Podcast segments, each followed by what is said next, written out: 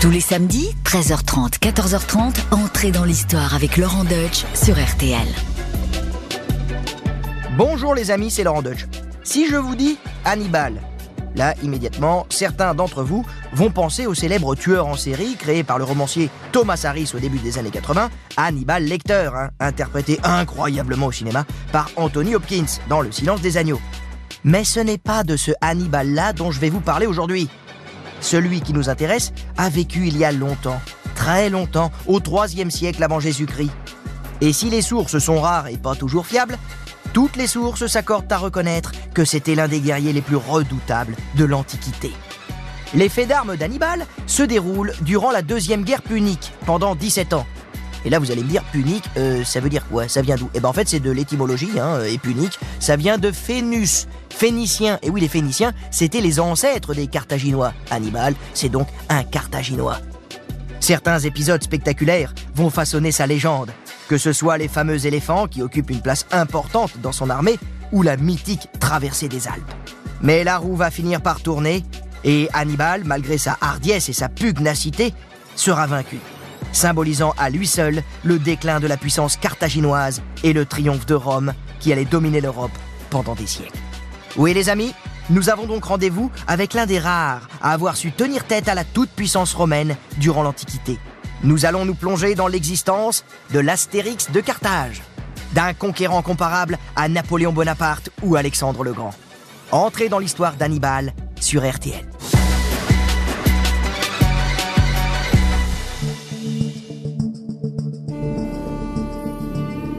Hannibal naît sous le soleil tunisien, à Carthage, près de Tunis, en 247 avant Jésus-Christ. Pour vous situer un peu cette période, la France s'appelle alors la Gaule, et ce sont des Celtes et des Belges qui la peuplent principalement. Dans le reste du monde, l'Inde et la Chine sont très puissantes, mais cette époque est surtout dominée par la Grèce. Elle s'étend de la Macédoine à l'Iran en passant par la Turquie, l'Irak, la Syrie et l'Égypte. Les cités d'Antioche et surtout d'Alexandrie, avec son célèbre phare, sont les symboles de la puissance du monde grec ou hellénistique, si on veut faire savant. Ah, et au fait, le grec est la langue universelle à cette époque. Donc vous l'avez compris, les Grecs, c'est les boss, c'est l'alpha et l'oméga, si j'ose dire. Mais la Grèce ne domine que la Méditerranée orientale. La partie occidentale est partagée entre d'un côté la République romaine qui occupe l'actuelle Italie et possède une importante armée, et de l'autre, Carthage, la ville de naissance d'Hannibal. Mais qui, bien plus qu'une cité prospère, est un empire qui domine les rivages de l'Afrique du Nord, du sud de l'actuelle Espagne, des Baléares, de la Sardaigne, de la Corse et de Malte. Et l'événement clé, le jour J, comme dirait ma copine Flavie Flamand, c'est quand après plus de trois siècles de guerre, les Carthaginois dominent aussi l'ouest de la Sicile. Alors ça, pour les Romains, c'est la conquête de trop. En effet, L'île a une position exceptionnelle, avec trois façades maritimes, et elle est riche en blé et en œuvres d'art. Rome se méfie évidemment de Carthage et craint que sa rivale ne s'empare de toute la Sicile. Alors, les Romains débarquent en moins 264 sur l'île, plus précisément à Messine. C'est le début de la première guerre punique. Les Romains s'emparent de l'est de la Sicile aux dépens de Carthage. Mauvais sur terre mais excellent en mer, les Romains se sentent pousser des ailes et ils débarquent près de Carthage pour obtenir sa capitulation. Mais là, ils ont été trop gourmands. C'est un peu comme l'expression euh, quand on a la tête en beurre, on s'approche pas du four. Là, ils se sont rapprochés trop près de Carthage et du coup, ils se font laminer par les Carthaginois. On est en 255 avant Jésus-Christ. Et quand notre Hannibal voit le jour, en 247, donc 8 ans après cette défaite, la situation est plutôt calme. Les positions sont figées. Carthage tient la côte ouest de la Sicile, et si les Romains continuent de batailler, ils n'inquiètent plus vraiment leur adversaire. Faut dire qu'à ce moment-là, ni Carthage ni Rome n'ont les moyens de financer une nouvelle guerre. Maintenant que le décor géopolitique est planté, parlons un peu d'Hannibal Barca. Alors lui, on peut dire que c'est un fils à papa, né avec une cuillère d'argent dans la bouche, puisqu'il est issu d'une puissante famille carthaginoise. Avec un père général, Hamilcar, il apprend très tôt l'art de la guerre et lit les récits sur Alexandre le Grand, qui devient son modèle. À 6 ans, Hannibal voit son père quitter la maison et repartir au combat. En effet, la République romaine, qui n'a pourtant pas un rond, décide de recréer une puissante flotte, financée par de riches citoyens qui ont la garantie d'être remboursés si les Romains l'emportent. Et c'est cette flotte de 200 galères, des quinquérèmes tout beaux tout neufs, qui débarque en mars 241 avant Jésus-Christ au large de la côte ouest de la Sicile, près des îles Égades. En face, les Carthaginois se sont préparés à cette nouvelle offensive sur le plan maritime, mais aussi sur le plan terrestre. Et c'est le père d'Hannibal, Hamilcar, qui prend le commandement de l'armée. Et assez vite, tous les espoirs reposent sur lui, car la flotte carthaginoise, pourtant présentée comme la meilleure, ne résiste pas longtemps face à celle de l'ennemi romain. 120 navires carthaginois sont coulés. Et sur terre, le père d'Hannibal ne fait pas mieux. Il essuie même une série de revers. Les Carthaginois n'ont plus le choix. Après plus de 20 ans de guerre, ils doivent négocier un traité de paix avec l'ennemi.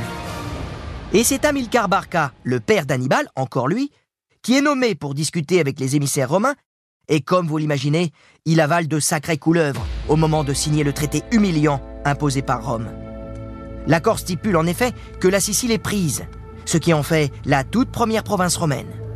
Carthage doit aussi renoncer à la navigation en mer Tyrrhénienne, à recruter des mercenaires en Italie, et doit verser à la République romaine une grosse indemnité de guerre sur 10 ans.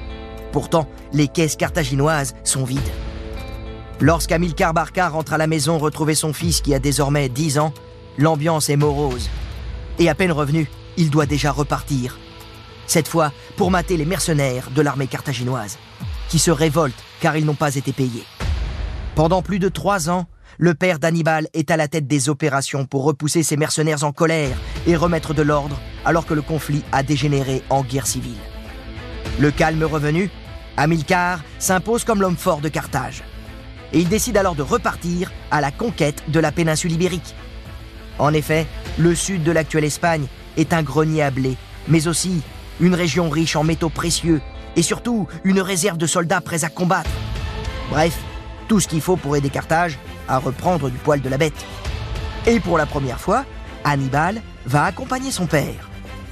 Au moment du départ, ce dernier fait alors prêter à son fils le serment de haine éternel à l'encontre de Rome. Et là, je peux vous dire qu'Hannibal n'oubliera jamais cette promesse.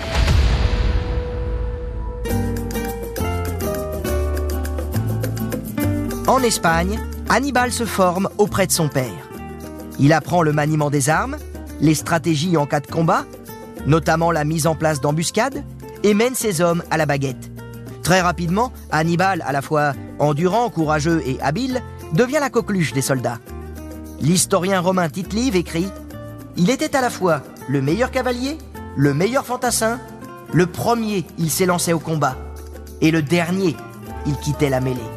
Hélas pour Hannibal, en moins de 129, il perd son père, tué sur le champ de bataille par des rebelles espagnols.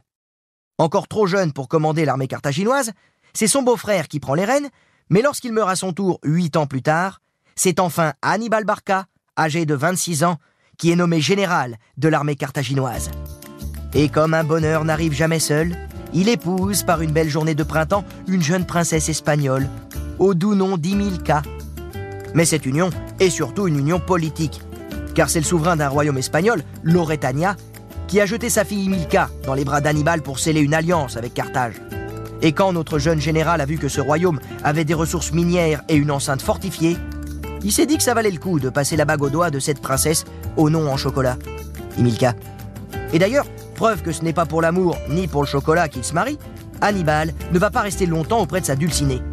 Non pas qu'il ait déjà rencontré une autre femme, même si ce grand et beau jeune homme viril, tout en muscles et en cuirasse, a dû faire tourner pas mal de têtes, mais parce qu'il a une obsession à laquelle il pense tous les matins en se rasant.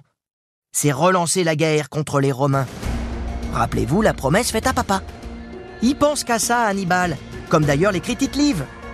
Du jour même où il fut nommé général, il sembla que l'Italie lui avait été assignée pour province et qu'il devait porter la guerre contre Rome.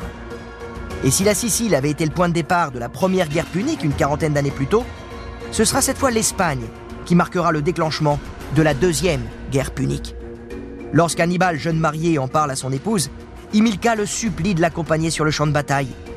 Mais le général refuse. C'est trop dangereux. En plus, elle vient de donner naissance à un fils, Aspar, Et il faut bien l'élever pour assurer la descendance des Barca.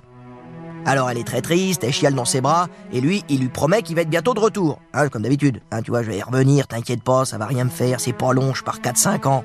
Je vais juste mettre une déculottée aux Romains et je reviens. Ça va être super rapide. Tu vois Juste histoire leur mettre une dégelée. Ils sont tout petits, ils sont tout faibles, ils valent rien. Je les éclate et je reviens, tu vois À la tête de 150 000 hommes, il entreprend pour commencer le siège de la ville de Sagonte, près de Valence. Hannibal justifie cette intervention par le fait que cette cité alliée à Rome viole un traité signé quelques années plus tôt. Hannibal décide de détruire les murailles avec un bélier, mais les Sagontins résistent et les combats font rage. Ça commence mal pour Hannibal. En plus, il est blessé, touché à la cuisse par un javelot. De retour à son camp pour guérir sa plaie, il fait alors édifier des fortifications autour de Sagonte pour isoler la ville. Petit à petit, les murailles commencent à s'effondrer sous les coups de bélier. Les Sagontins les attendent, les armes à la main. La plus redoutable étant la Falarica, une espèce de javelot sur lequel des matières inflammables sont incendiées avant d'être lancées sur l'ennemi. Les semaines passent et Hannibal ne voit toujours pas le bout du siège. Il décide de construire une tour plus haute que les murailles et équipée de catapultes. Enfin, les murailles commencent à céder de toutes parts et des hordes de soldats carthaginois déferlent dans la ville alors que les Sagontins sont épuisés et souffrent de famine. Sagonte finit par se rendre après un siège de plus de huit mois.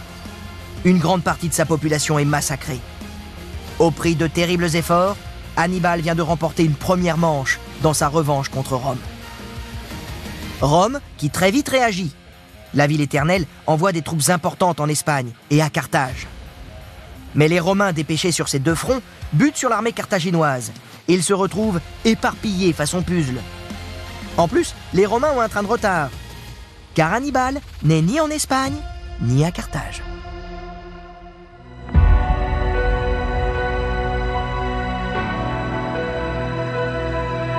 En fait, Hannibal a passé les Pyrénées et il se trouve en Gaule avec l'intention de rejoindre l'Italie et d'aller jusqu'à Rome. Rien que ça, il veut les surprendre. Ça, c'est très présomptueux. C'est même suicidaire. Mais n'oubliez pas qu'Hannibal a fait une promesse à son père, celle de haïr les Romains et de les combattre jusqu'au dernier. En revanche, vous noterez qu'il n'a pas respecté une autre promesse, celle faite à sa femme Emilka. Il lui avait quand même promis de revenir vite à la maison pour la retrouver, elle et son fils. Mais entre la douce chaleur du foyer et la guerre, Hannibal a fait son choix. Et il ne reverra jamais ni son épouse ni son fils, qui mourront de la peste dans d'atroces souffrances quelques années plus tard. Voilà donc Hannibal parti pour l'Italie à la tête de 100 000 hommes. Cavalerie, infanterie, lanciers, fantassins, archers, ils sont tous munis d'armes redoutables, comme ces lances de 5 à 7 mètres de longueur, avec pointe et extrémités en fer ou bien aussi des épées courtes à double tranchant, idéales pour décapiter ou poignarder. Il y a aussi les frondeurs des baléares, dont les projectiles, en pierre, en terre cuite ou en plomb, peuvent peser un demi-kilo avant d'être lancés. Les effets sont alors semblables à ceux d'une catapulte. Enfin, il y a surtout la Légion sacrée, la crème de la crème de l'armée d'Hannibal, les Top Guns, formés des nobles de Carthage et qui possèdent ce qui se fait de mieux en matière d'équipement. Et pour finir, et comment ne pas les évoquer, il y a les fameux éléphants. Les éléphants d'Hannibal. 37 prennent la direction de l'Italie. Mais si ces mastodontes exotiques ont façonné la légende d'Hannibal, il n'est pas le premier à les utiliser pour faire la guerre. Bien avant, les Perses, mais aussi Alexandre le Grand et Ptolémée Ier en Égypte, avaient utilisé déjà des éléphants. Alors, si avoir des éléphants est très utile au combat, au quotidien, c'est une tannée. L'entretien, euh, la nourriture, c'est que ça bouffe un éléphant. T'as vu le poids? Et puis euh, les déjections. Tu vois comment tu peux rester en rang derrière eux C'est pas possible. Tu glisses. Hein. C'est pas une peau de banane. Tu vois, c'est hop là. Oh bah non, c'est un enfer. Il y en a partout. Il y en a partout. En plus, c'est difficile à déplacer un éléphant. C'est lourd. L'historien grec Polybe raconte que pour faire traverser le Rhône à ses éléphants, Hannibal a été obligé de construire un pont avec des radeaux, avec des barques. Mais le tout s'est finalement effondré, obligeant les animaux tombés à l'eau à traverser le fleuve en respirant avec leur trompe. Un peu comme, comme un périscope de sous-marin. Bon, à part cette péripétie, il faut bien avouer que cette marche depuis l'Espagne ressemble plutôt à un long fleuve tranquille. Certes, les populations locales en Gaule ne sont pas des plus accueillantes, mais à part quelques affrontements avec les allobroges notamment, ou quelques détachements de cavalerie romains, Hannibal et son armée n'ont pas grand-chose à se mettre sous la dent, et tout cela manque un peu d'action. Mais pas pour longtemps. Car Hannibal comprend qu'il ne peut pas rejoindre l'Italie par la côte.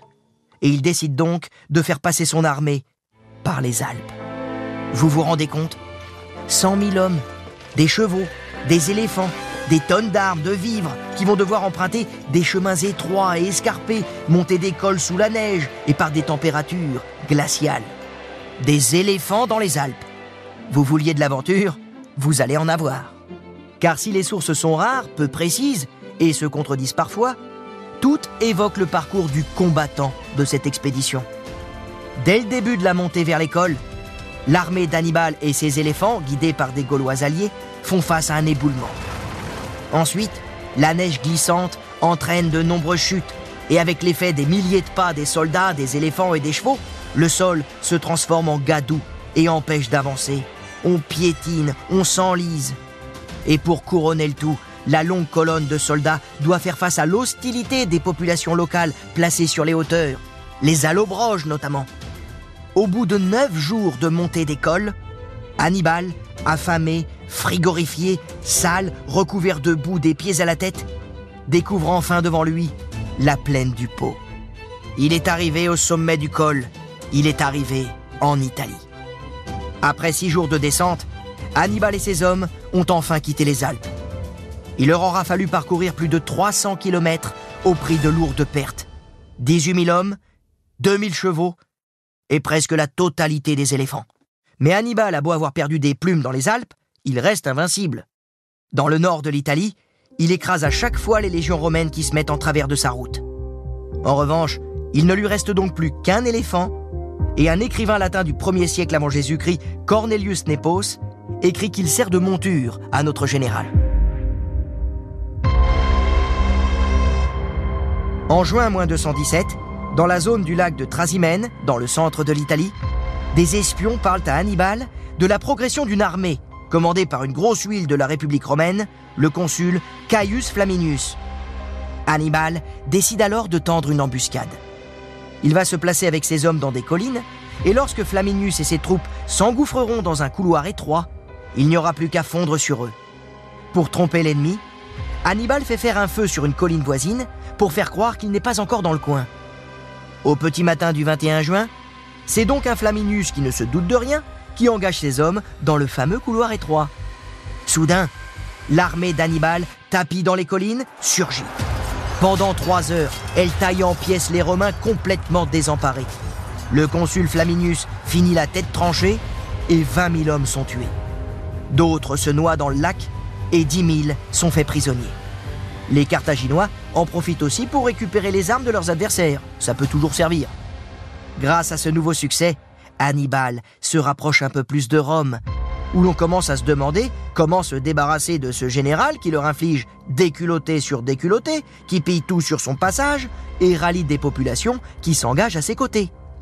Signe que c'est la crise à Rome, un dictateur est nommé et les effectifs de l'armée passent à 81 000 légionnaires et près de 13 000 cavaliers du jamais vu. Il va falloir le stopper, ce Carthaginois. Avec de tels moyens, c'est donc une confrontation très déséquilibrée qui se présente pour Hannibal le 2 août 216, du côté de Cannes.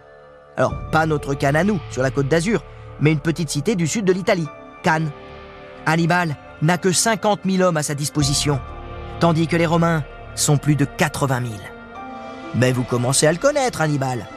Il a plus d'un tour dans son sac, et surtout, rien ne lui fait peur. Conscient du déséquilibre, le combattant laisse place aux stratèges. Hannibal compte utiliser sa carte maîtresse, sa cavalerie. Ainsi, lorsque l'infanterie romaine attaque et repousse les hommes d'Hannibal, la cavalerie carthaginoise déferle sur l'aile droite et sur l'aile gauche. Les troupes carthaginoises forment alors un arc de cercle et les cavaliers, quant à eux, opèrent leur jonction de l'autre côté de l'armée romaine.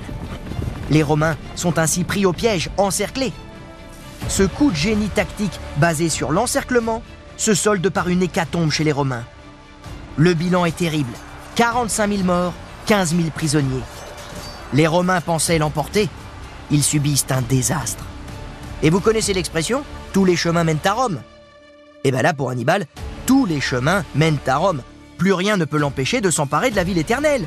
Et il est bien parti pour respecter la promesse faite à son papa 20 ans plus tôt. Et c'est là où il va commettre une erreur. Eh oui, Hannibal, ça arrive même aux meilleurs. Il décide en effet d'accorder du repos à ses troupes.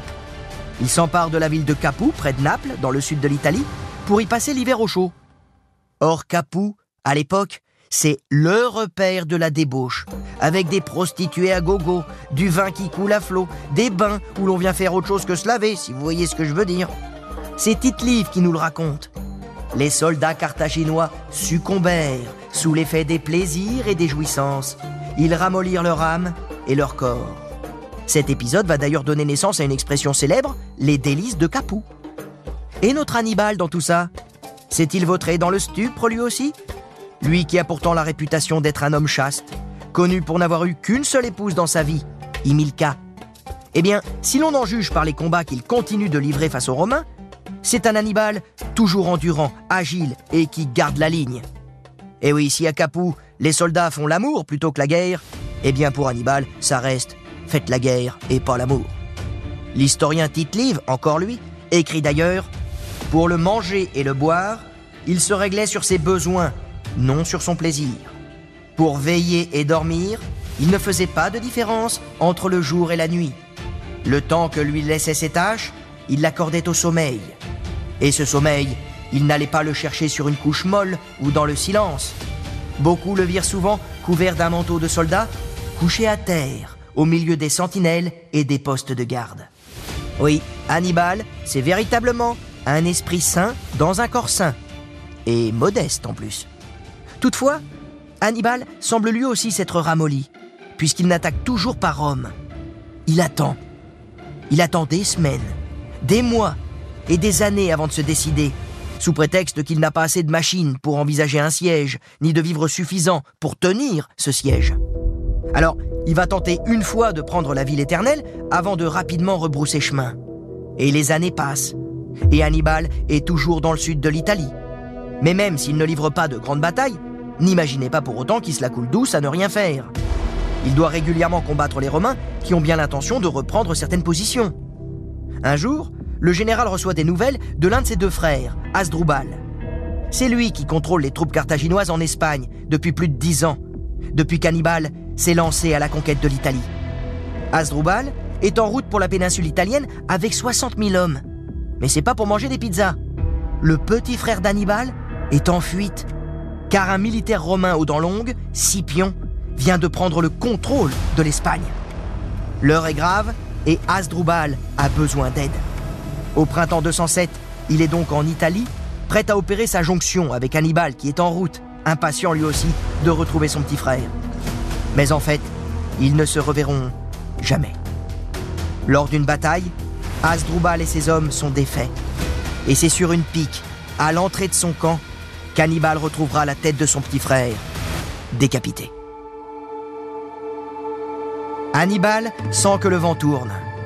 Il abandonne certaines positions et s'isole avec ses troupes dans une région montagneuse, presque entièrement entourée par la mer.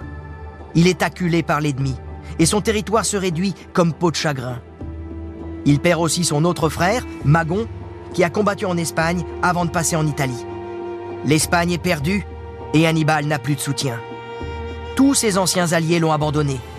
Les Numides, Syracuse, la Macédoine. Hannibal, sur le point de devenir le maître de l'Europe occidentale quelques années plus tôt, est devenu un loser qui se retrouve tout seul, abandonné de toutes parts. Et comme si ça suffisait pas, Hannibal reçoit alors une missive inquiétante. Le Sénat carthaginois le convoque de toute urgence pour ouvrir des négociations avec une vieille connaissance de la famille, Scipion. Vous savez Scipion, le Romain qui a tué son frère Asdrubal quelques années plus tôt et qui depuis a pris du galon. Consul, puis gouverneur de Sicile, il a mis à genoux les Carthaginois en Afrique et il est désormais aux portes de Carthage, où Hannibal finit par arriver pour ouvrir des pourparlers de paix. L'ambiance est à couteau tiré entre les deux hommes qui ne sont d'accord que sur un point s'affronter sur le champ de bataille. Ils prennent date dans leur agenda, hein, euh, on imagine la scène, save the date. Alors Scipion, dis-moi, c'est quand qu'on se frite? Euh, bah, le plus tôt possible, hein, le, plus tôt serait le mieux. Je suis d'accord, je suis d'accord, j'ai envie de te dégommer. Alors, t'as quoi le 12 Ah non, le 12, euh, je peux pas. Euh, j'ai la kermesse de mon gamin du côté de Tunis, ça c'est pas possible. J'ai promis que j'y allais, ok. Le 15 Ah non, le 15 c'est le classico entre Barça et le Madrid. alors le 19 Est-ce que le 19 octobre 202 avant Jésus-Christ ça te va? Ok, super, on fait ça où? Bah on va faire ça tout près, hein, non loin de Carthage, à Zama. Ah j'adore, ok. Zama c'est parti. Zama c'est pour moi et ils s'affronteront le 19 octobre 202 avant Jésus-Christ, non loin de Carthage, à Zama. Lorsque le grand jour arrive, les armées carthaginoises et romaines se font face. À ma gauche, les troupes d'Hannibal, 50 000 fantassins et 4 000 cavaliers. À ma droite, les Romains, 34 000 légionnaires et 9 000 cavaliers. Ça, c'est pour les forces en présence. Mais quelle tactique comptent adopter Hannibal et Scipion? Côté carthaginois, Hannibal compte faire charger les éléphants, puis envoyer les mercenaires gaulois et ligures dans un premier assaut. Ensuite, la ligne des Carthaginois et les Macédoniens, puis enfin les vétérans qui doivent finir le travail. De son côté, Scipion prévoit un plan qui consiste avant tout à désorienter les éléphants. Le début de la bataille commence très mal pour Hannibal. Comme prévu, les éléphants chargent les premiers, mais ils sont affolés par le vacarme des clairons romains. L'infanterie romaine lance alors ses javelots et les flèches des archers visent les yeux des pachydermes. Paniqués, les éléphants se retournent et piétinent leurs propres troupes. L'armée d'Hannibal ne peut pas combattre dans ces conditions. C'est la débandade, alors que les deuxième et troisième lignes de légionnaires romains commencent à encercler les Carthaginois qui continuent à se battre contre la première ligne et sont presque tous massacrés. Cette fois, il n'y a plus d'espoir pour Hannibal et ses hommes. Et la technique de l'encerclement qui avait permis à Hannibal de l'emporter 14 ans plus tôt lors de la bataille de Cannes a été cette fois utilisée par Scipion avec la même réussite. Sur le champ de bataille, c'est une boucherie. 20 000 morts et 11 000 blessés côté carthaginois, 15 000 prisonniers et 11 éléphants ont été tués. Mais Hannibal fait partie des rares Carthaginois qui ont pu s'échapper. Épuisé, il regagne Carthage avec une poignée d'hommes et déclare à ses concitoyens qu'il vient de perdre non pas une bataille, mais la guerre. Et en effet, le traité de paix qui marque l'épilogue de la Deuxième Guerre punique signe la fin de l'hégémonie carthaginoise en Méditerranée occidentale. Carthage perd tous ses territoires hors d'Afrique. La cité ne possède plus que dix navires, Rome s'empare du reste de la flotte, ainsi que des éléphants de combat et de toute l'armée terrestre. Et c'est pas tout. Carthage doit aussi payer en 50 annuités une lourde indemnité et ne peut plus mener aucune guerre sans l'autorisation romaine. Alors que Scipion rentre triomphalement dans la ville éternelle et reçoit de ses soldats le surnom de Scipion l'Africain, Hannibal, lui, rentre à Carthage, la tête basse. À presque 50 ans, il se range provisoirement des combats et entre en politique. Il devient suffète de Carthage, l'équivalent de consul. Mais les Romains veillent au grain et s'inquiètent de cette nomination qui redonne du pouvoir à leur vieil ennemi. Finalement, Hannibal s'exile et part en Asie, dans différentes cours hostiles à Rome. À chaque fois avec la même volonté, monter une nouvelle expédition contre son ennemi héréditaire. Eh oui, le vieux guerrier veut se venger il n'a pas l'intention de rendre les armes. Et il n'a pas non plus oublié la promesse faite jadis à son père. En plus, Hannibal n'a rien perdu de son imagination. Lors d'une bataille navale menée contre Rome, Hannibal aurait fait jeter sur les vaisseaux ennemis des jarres de terre cuite remplies de serpents venimeux. Pas mal, non, pour désorganiser l'ennemi, surtout sur un bateau Quelque temps plus tard, Hannibal s'exile ensuite à la cour du roi de Bithynie, dans l'actuelle Turquie. Mais une délégation romaine demande au souverain l'extradition d'Hannibal. Averti, notre général qui a passé sa vie à combattre Rome refuse d'être leur prisonnier. Un soir, il approche l'une de ses mains de sa bouche, ouvre une bague et boit son contenu cul sec. Immédiatement, Hannibal se met à tousser, se tient le ventre, titube et s'écroule. Il est mort. Il vient de se suicider par empoisonnement. Sa bague contenait en effet un mélange de ciguë et d'aconite, une plante toxique employé pour tuer les loups, d'où son surnom d'Herbolo. Nous sommes alors en 183 ou 181 avant Jésus-Christ, et Hannibal n'est plus. Sa dépouille reposerait dans le nord de la Turquie actuelle. Des décennies plus tard, même si en 146 avant Jésus-Christ, lors de la troisième guerre punique, Carthage est totalement détruite par les Romains, le souvenir du général Hannibal va hanter la ville éternelle pendant encore très longtemps. Durant des générations, sitôt qu'un malheur survient, les sénateurs romains hurlent Hannibal ad portas. Hannibal est à nos portes.